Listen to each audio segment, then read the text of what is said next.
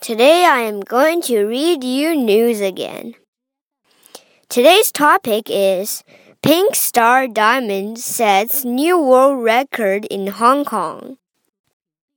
A rare diamond known as the Pink Star has been sold in Hong Kong for more than $71 million, setting a new world record for any gemstone at auction.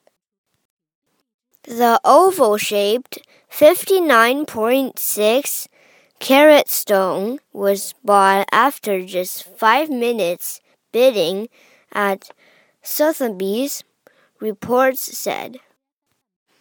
It is the largest polished diamond in its class to go under the hammer.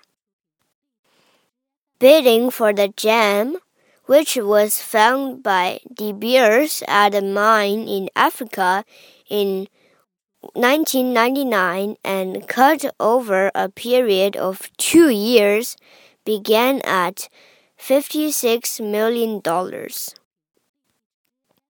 在香港最近一次拍卖会上，一颗名为“粉红之星”的珍贵钻石以 七千一百万美元的成交价刷新了全球宝石拍卖记录。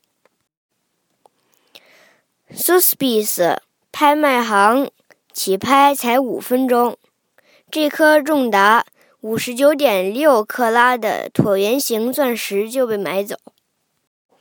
它是拍卖史上同等级抛光钻石中最大的一颗。粉红之星是 The Beers 公司于1999年在非洲的一个矿山中发现的。